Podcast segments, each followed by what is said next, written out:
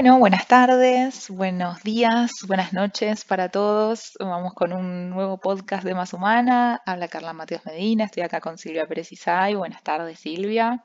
Hola Carla, ¿cómo estás? Buenas tardes, buenas noches, buenos días. Para todos, para todos. Bueno, vamos a. Tenemos una meta que es hacer un podcast corto y, y no entretenernos hablando. con lo que nos, con lo que nos gusta a nosotras hablar, pucha. Pero bueno, lo, lo, vamos a intentar. No les prometemos nada, pero lo vamos a intentar. Eh, bien, bueno, que teníamos ganas de charlar un tema muy interesante que, que estuvimos ahí investigando un poco con Silvia, eh, que nos, nos resultó súper interesante en el último tiempo, que tiene que ver un poco con los cambios de lógica que se están dando en este mundo. Fue el Día de la Lógica hace un tiempo atrás, hace unos días, el 14, eh, y eso nos disparó a pensar un poco, bueno, los cambios de lógica que se están dando en el mundo laboral y cómo esto influye también en los cambios culturales que están atravesando las organizaciones, ¿no? Bien, eh, así que la idea era un poco ir charlando entre nosotras, ayudarnos a, reflexionar sobre este tema que nos parece, nos parece súper importante, ¿no? Sí, por ahí una cosa, la primera que se me ocurre pensar es que nosotros en el cotidiano no pensamos en la lógica imperante, en general la vivimos, o sea, nosotros vivimos la cultura organizacional como algo dado y una de las cosas que fue sucediendo es que estas transformaciones que implicó la necesidad de reacomodarse en función de la pandemia, eh, lo que puso justamente en cuestión es cuál es la lógica, con qué nos vinculamos, qué nos genera esta sensación de fidelidad a la organización y a las tareas que hacemos, ¿no? Interesantes que muestran que en todo este proceso por ahí la gente se siente mucho más fidelizada al grupo de trabajo que a la organización en general y a veces se pierde el horizonte de lo que significa ser parte ¿no? de una organización más amplia. Y esto es algo que a nosotros cuando lo leímos fue como, ¿what? Así como que llama la atención porque está claro que el impacto fuerte que tuvo esto de la virtualidad hizo que necesariamente se ponga como en jaque la lógica de en sí mismo cómo se estructuran las organizaciones, ¿no? Mm. Sobre todo teniendo en cuenta que sabemos que la cultura organizacional, nosotros, los manuales de cultura, yo ayer pensaba que se quemaron muchos manuales. ya fue, los tiros. que históricamente se dieron, los grandes manuales de la identidad corporativa, de repente ya no van a saber qué hacer, ¿no? Porque planteamos nuestro concepto de identidad y de cultura en cuestiones visibles, en el espacio de trabajo, en el lugar donde estamos, ¿no? En, esto de poner la cartelería que haga juego y el espacio físico del escritorio, ¿no? Y una serie de cosas que de repente es como que se desvanecen en el horizonte pandémico. Totalmente. Entonces ahora es cómo volvemos, ¿no? ¿Cómo hacemos? ¿Cómo se hace con todo esto? Nos llena de desafíos, nos llena de desafíos porque estábamos muy acostumbrados a esto, a lo tangible, como bien vos decís, a cruzarnos en el pasillo y que a la cultura se vaya haciendo un poco eso. Y si bien em, pensaba en esto de, los, de la importancia que, que, que tienen ahora los equipos de trabajo casi como células dentro de una organización, habiéndose visto forzados a trabajar online, digamos, en trabajo remoto, en una cultura que no estaba creada para, para, funcionar de esa manera, ¿no? Entonces nos vemos todos forzados a trabajar, ¿qué hacemos? Hacemos, nos juntamos entre nosotros que somos del mismo equipo, nuestro jefe es la cara más que nunca, siempre lo fue, pero ahora más que nunca el jefe es la cara de la, de la organización y ahí estamos entre nosotros haciendo una microcultura, una subcultura dentro de la organización. Estas subculturas, digo yo, ¿no? Existieron toda la vida, siempre fue un poco en tal equipo eh, se dejan hacer ciertas cosas, no, acá nos manejamos allá, así, WhatsApp, o tal jefe es un poco más flexible y tal otro es un poco más duro y entonces permea un estilo distinto de comunicarte, de trabajar, de lo que fuera, siempre existió. Pero el riesgo ahora trabajando a distancia es que esto se acentúe mucho, ¿no? Entonces, ¿cómo haces para generar una cultura eh, general eh, existiendo un silo tan pequeño, tantos silos como equipos dentro, allá dentro de una misma organización, ¿no? Es uno de los desafíos. A mí me viene un poco la imagen de lo que serían, ¿viste lo que son los conjuntos de islas? Los conjuntos de islas del Caribe, las islas griegas, que en sí mismo cada una tienen como su propia identidad y sin embargo forman parte de un conjunto, ¿no? Uno si está en una isla griega no es exactamente lo mismo que estar en una del Caribe, por más que a lo mejor haya cosas que se parezcan similares o si están, no sé, los fiordos chilenos pasa lo mismo, cada una tiene como su, su contexto que le da como esa identidad común, ¿no? Quizás un poco lo que sucede, me parece a mí, es que esta pandemia trae a colaciones esta necesidad de que cada isla tenga su identidad, en el sentido de que cada equipo de trabajo pueda definir una estructura y una lógica y una filosofía de integración que les permita ser más óptimos en función de lo que tienen que hacer y cómo integrarse en ese mapa más grande, ¿no? Sin perder esta cuestión de ser parte de un mismo conjunto, ¿no? Y ahí me parece que el desafío es pensar siempre en eh, lo que serían como estos microcambios, que en realidad las organizaciones siempre se fueron dando, porque esto existe siempre, pero que ahora eh, es indispensable de alguna manera acompañarlos, ¿no? Que se produzcan, o sea, no, no que, bueno, se dan y naturalmente, uy, mira, cambio, no, hoy es como que tengo que, como líder de una organización, como líder de un equipo de trabajo, tengo que estar pensando en esta doble digamos, perspectiva, ¿no? De cómo acompaño el equipo de trabajo por un lado y cómo logro la integración con la organización sin perder ese nexo coordinante, ¿no? Sí, sin duda, sin duda es, es un desafío todo esto que estamos mencionando porque, digamos, el cambio de la lógica del mundo eh, es muy reciente, ¿no? El, mundo eh, afectado, el mundo laboral, es muy reciente todo, con lo cual es, es muy difícil pretender tener súper claro absolutamente todo, pero sí es importante que nos, nos ah, pongamos a reflexionar sobre todo esto. Y sin duda los cambios de cultura que van a darse, porque es posible que no se den en este contexto, va a ser mucho más natural para las organizaciones que hayan venido trabajando en agilidad e innovación, digamos, ese ejercicio les va a ser más natural a las empresas que lo hayan venido, a las organizaciones que lo hayan venido trabajando y un poco quizás más forzado, les va a requerir un poco más de esfuerzo a las organizaciones que no lo hayan venido haciendo, ¿no? Así que, eh, pero sin duda es algo, es algo necesario de tratar, ¿no? Sí, me parece que en esto que estás trayendo hay un punto que no es menor, y es que nosotros cuando en, en los manuales tradicionales hablábamos de cambio cultural, viste que siempre se decía, bueno, un cambio cultural lleva más o menos entre 5 y 10 años si lo planificás, ja. ¿no? ja, ja, dijo el COVID. Ja, ja. como dicen los niños hoy y los adolescentes. Entonces, ahí hay dos datos que a mí me parece impresionante tenerlos en cuenta porque eh, pensemos que hay mucho escrito con esto que estamos diciendo. No es que lo decimos porque nos levantamos un día y lo mm. dijimos. Tomamos cursos de gente supuestamente con mucha capacidad, con mucho mm. estudio atrás, con mucho análisis y que sin embargo hoy pierden completamente sentido, ¿no? Porque pensar en un proceso de transformación en 5 o 10 años es, son, no sé, vamos a vivir otras empresas, otras mm. realidades completamente distintas. Entonces, hay dos factores que a mí me parecen interesantes. Una es esta necesidad de poder entender que la agilidad no es un problema, sino que es un beneficio, ¿no? Poder aprovechar esa necesidad de tener que resolver y también apalancar esa necesidad de agilidad en la inteligencia colectiva, o sea, poder confiar en la intuición de las personas, en la capacidad de tomar decisiones, ¿no? Mucho más que antes. Por ahí antes era como que estábamos sujetos a una serie de normativas y de cuestiones que obligaban a que la persona cumpla con determinada norma. Y hoy por hoy, si podemos confiar de alguna manera en esa inteligencia colectiva, lo más probable es que logremos transformaciones más grandes. Y el otro factor que me parece fundamental ponerlo sobre la mesa en este diálogo que estamos teniendo es tomar dimensión del agotamiento que estamos trayendo, el cansancio que nos está implicando. Entonces, me parece que es un año para más vale asentarse en lo que el equipo o las personas proponen más que al revés. Viste que en general los cambios culturales son, es la organización la que propone, vamos a implementar este sistema, vamos a transformar la realidad. Bueno, no sé si es un momento para implementar el sistema, ¿no? Porque la gente no quiere saber mucho con nada casi. No, no, no agotamiento que tiene. Sí, será necesario este año focalizar en eh, afianzar todo lo bueno, digamos, sacar todo, el provecho que se pueda de los cambios eh, acelerados que hemos tenido que hacer en el, 2020 y este año a despacito y con calma, eh, vamos a tener que afianzarnos en eso, ¿no?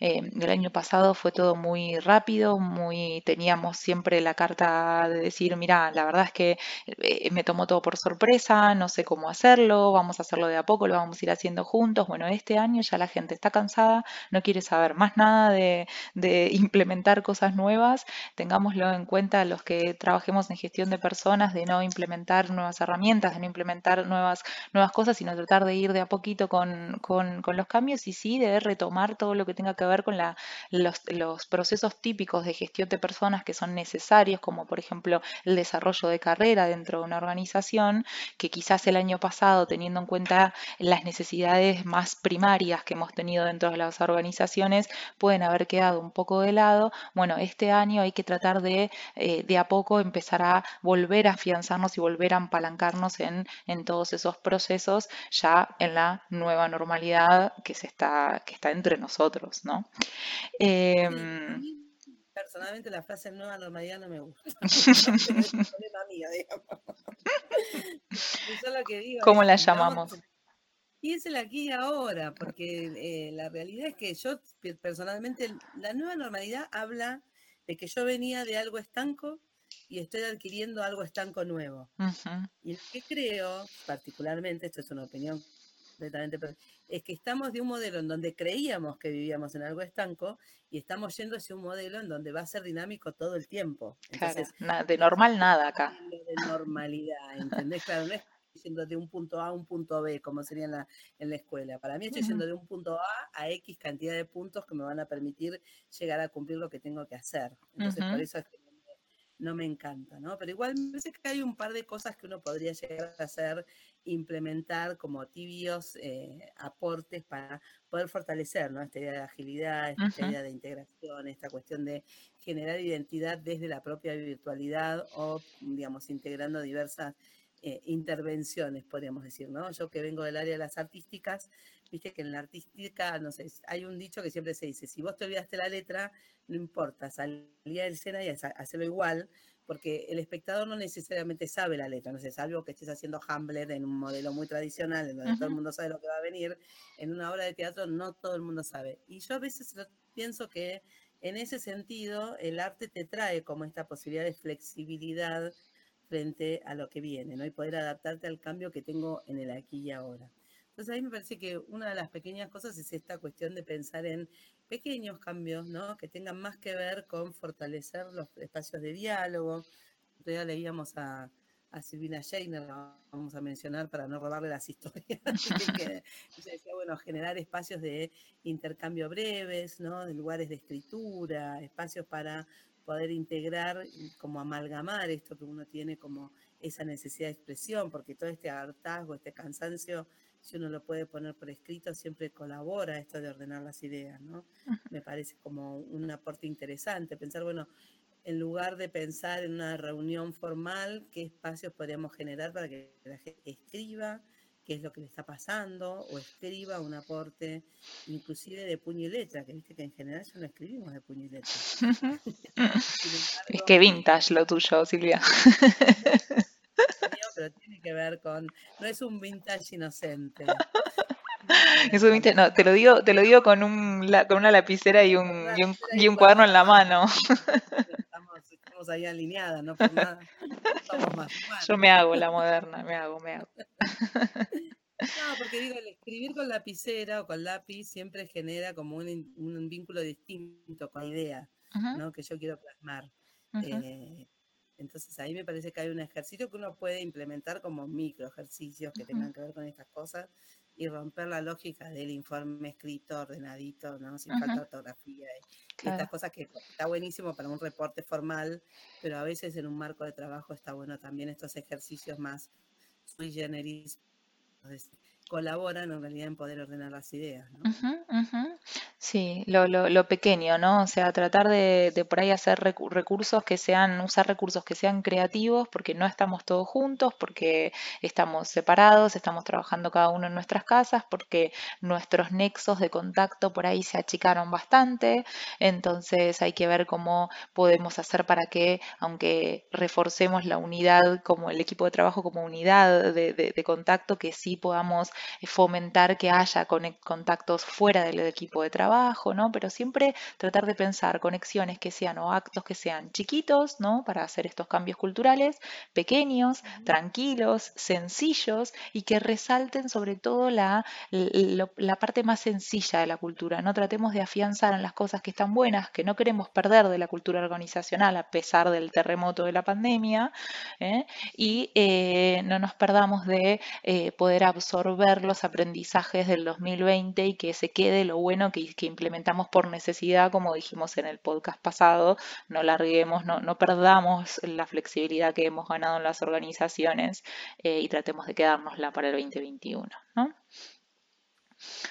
Sí, parece que sí, por ahí pensar en cosas como mencionar los eh, resultados obtenidos en conjunto, eh, contar los aportes que a lo mejor a alguien se le ocurrió y estuvo buenísimo porque esa innovación sirvió para tal cosa, o sea, por ahí eh, generar como esta, esta puesta en común de los logros compartidos, ¿no?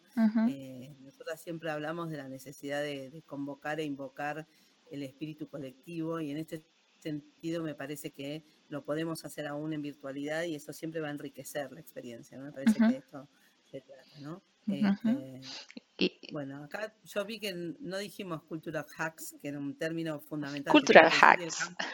Claro, y el cambio de mindset, que son dos frases espectaculares, pero creo que en realidad técnicamente lo que queríamos decir, que es esto de cómo hackear a la cultura en el sentido de poder encontrar microeventos que Sí. permitan ir transformando y también tener la certeza de que la incertidumbre nos da siempre la oportunidad de que del otro lado siempre hay distinto, ¿no? Y antes de vivirlo con miedo, vivirlo como la confianza de saber que lo que estamos construyendo es lo que podemos hacer juntas y juntos. Mm, Totalmente, y el valor sobre todo de todas las personas que estén eh, abocadas a la gestión de personas, dígase, eh, por supuesto, mm, recursos humanos, gestión de personas, pero también los líderes y, cada una de las personas integrantes de los grupos de trabajo, eh, tratar de formarse e interiorizarse en estos temas o reflexionar en, este, en, estos temas y asumir el propio, el propio rol como, como quien da el ejemplo, ¿no? porque si queremos hacer una cultura más inclusiva,